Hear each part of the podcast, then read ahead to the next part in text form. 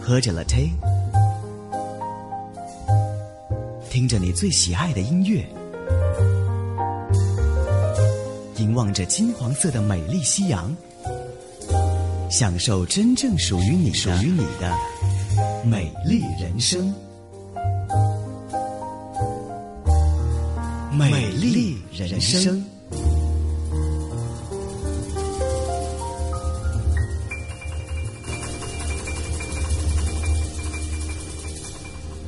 Macy 家嫂，歡迎你。 Hello，你好。啊，講個淮山，講薏米啦。薏米點樣揀法先？嗱，薏米有生薏米有熟薏米啦，熟薏米咧就係炒過噶啦，咁嗯咧生薏米咧就係補腎多啲嘅，熟薏米咧就係健脾多啲嘅，生薏米係補腎係啦。 ，OK，哦唔一樣嘅，唔怪得唔上有係熟得薏米都有補腎作用，不過咧佢有健脾嘅作用就多啲。補腎加係啦埋誒健脾健脾。咁所以通常我哋咧煲湯咧都係生熟薏米一齊係咯嘅。咁但係如果你啊，我想補腎多啲，你咪落多啲生薏米咯；我想健脾多啲，你咪落啲多啲熟薏米咯。哦，唔同嘅，所以通常有陣時話生熟薏米，有陣時話要生薏米，有陣時要熟薏米，即係嗯 depends on 你需要啲乜嘢。係啦，咁啊有陣時我哋煲煲水飲啊，想去濕啊、美白啊，咁我哋通常咧都會用生薏米啦。生薏米係啦，去濕美白就咁熟薏米就係健脾，咁點解唔一齊用？誒唔需要啊，因為我哋要去濕美白啫嘛，個加強個功效啊嘛，所以我哋用生生薏米就 O K 嘅啦。明白生薏米有冇有冇一啲 chemical 啊？點樣揀法？嗱，生都有，其實而家最大嘅問題咧，就係好多時我哋都會誒、呃打硫磺啦，或者漂白啦，即係其實我哋參用即係煲湯嘅材料，通常都係呢兩樣嘅，通常都係打硫磺同埋漂白嘅。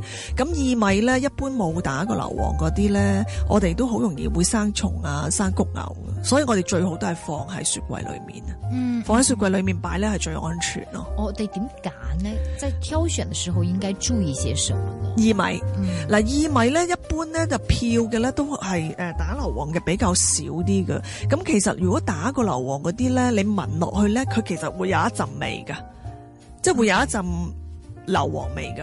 哦哦哦哦，係即啊係聞到嘅，你聞到你你其實聞到聞，其實一般人都聞到㗎，啊一般人都聞到，只不過佢唔知係乜嘢味啫。啊你明唔明啊？？佢唔知，其實其實薏米咧，佢係一種有少少咧巷巷地嘅味噶嘛。薏嗯米佢都係屬於米咁樣噶嘛，佢有啲嗰啲誒谷嘅味道噶。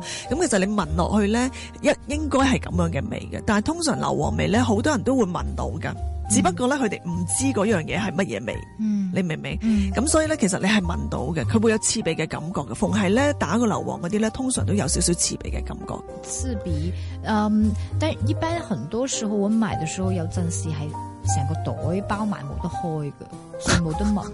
所以咯，就係、咁，你買翻屋企先聞咯。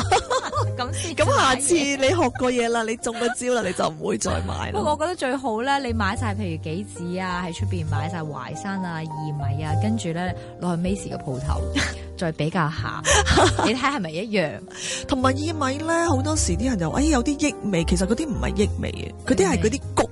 嗰啲好似你即係同米咁樣咧，佢有啲好似谷味啊咁樣咧，佢唔係益嘅味道咯。好多人都誤會咗佢係益嘅味道，其實唔係 OK，呃，在顏色方面有什麼樣的挑選？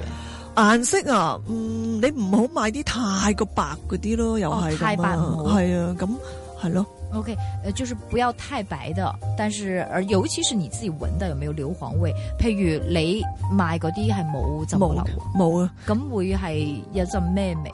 好似啲谷味咯，就係谷味，谷嘅味道，谷香同硫磺香味地就。要係係啊，因為咧，其實咧，嗱，一般人咧，其實佢係聞到嘅，但係只不過我成日都係講咧，佢哋唔知嗰啲就係硫磺味，因為佢哋未聞過硫磺味啊嘛，即係你好難，你未未去，你唔知嗰啲。有陣時我哋食食嘢都係啦，啊有啲好怪嘅味係咩味咧？其實可能係啲 camel 嘅味，但係我哋唔知嗰啲係乜嘢味啫嘛，只不過係。嗯嗯嗯，啊、那你如果是它放了硫磺，是容易保存嘛？係啊，同埋個顏色靚啲咯，呃，就是白一点。白一點，對。那那如果是的话，你们这个就是偏黄的嘛？如果真的榴嗱，莲薏米又唔係真係偏黃喎，係有啲灰灰色咁樣嘅，灰灰暗暗色咁樣嘅，灰灰灰白暗白色咁樣咯，灰白才是真的。係啦， OK，但係咁保存方面係咪就會難少少咧？係啊，因為咧其實薏米佢比較容易生啲蟲仔啊、屋谷牛嗰啲啊，所以我哋都要擺喺雪櫃裏面最好即係。一定要擺雪係啦櫃，通常要擺幾可以擺幾耐？即係會唔會過咗幾耐時間就會唔唔食得㗎？直誒接擺雪櫃啊入其實咧，如果講你話過期日子咧，講起呢個問題，其實好多參茸海味係冇過期日子噶嘛。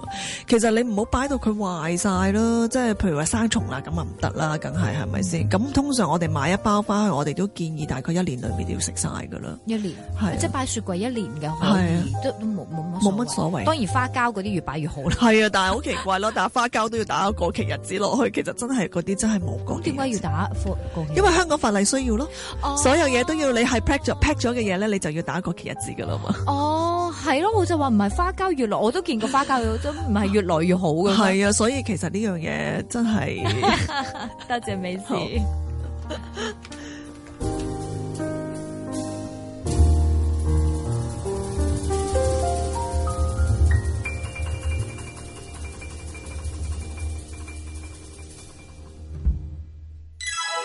天气这么热，我们到海滩去吧。会不会刮风呢？反正在上网，不如到天文台的网页看看。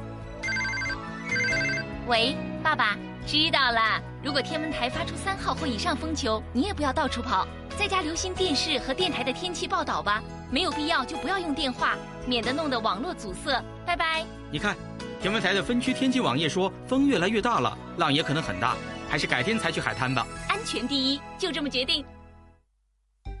铝窗的铰链及螺丝如果松脱、生锈或有故障，窗户可能整个脱落，造成人命伤亡和财物损毁。如果发现铝窗有任何松脱的迹象，或者窗的铰链太紧无法开启，要马上招请合资格的承建商检查和维修。还有，千万不能够用窗户来晾晒衣服或来挂杂物。要知道多一点，请致电屋宇署热线二六二六一六一六。积极发言，不用客气。一个人要口才好呢，除了你掌握一些技巧之外，最重要的就是你要让别人了解到你自己想说的话。做好家课，不怕没话说。我觉得口才好的人，他们的说服力都很强，很有自信，他们可以在一个群体当中做领导的角色。星期六中午十二点，AM 六二一 DAB 三十一，香港电台普通话台《新人类大世界》准时开课。 今天本色会有王华二 Fred 的出现，来自一方资本有限公司的投资总监。今天是一个录音访问，所以如果有问题都留到明天吧。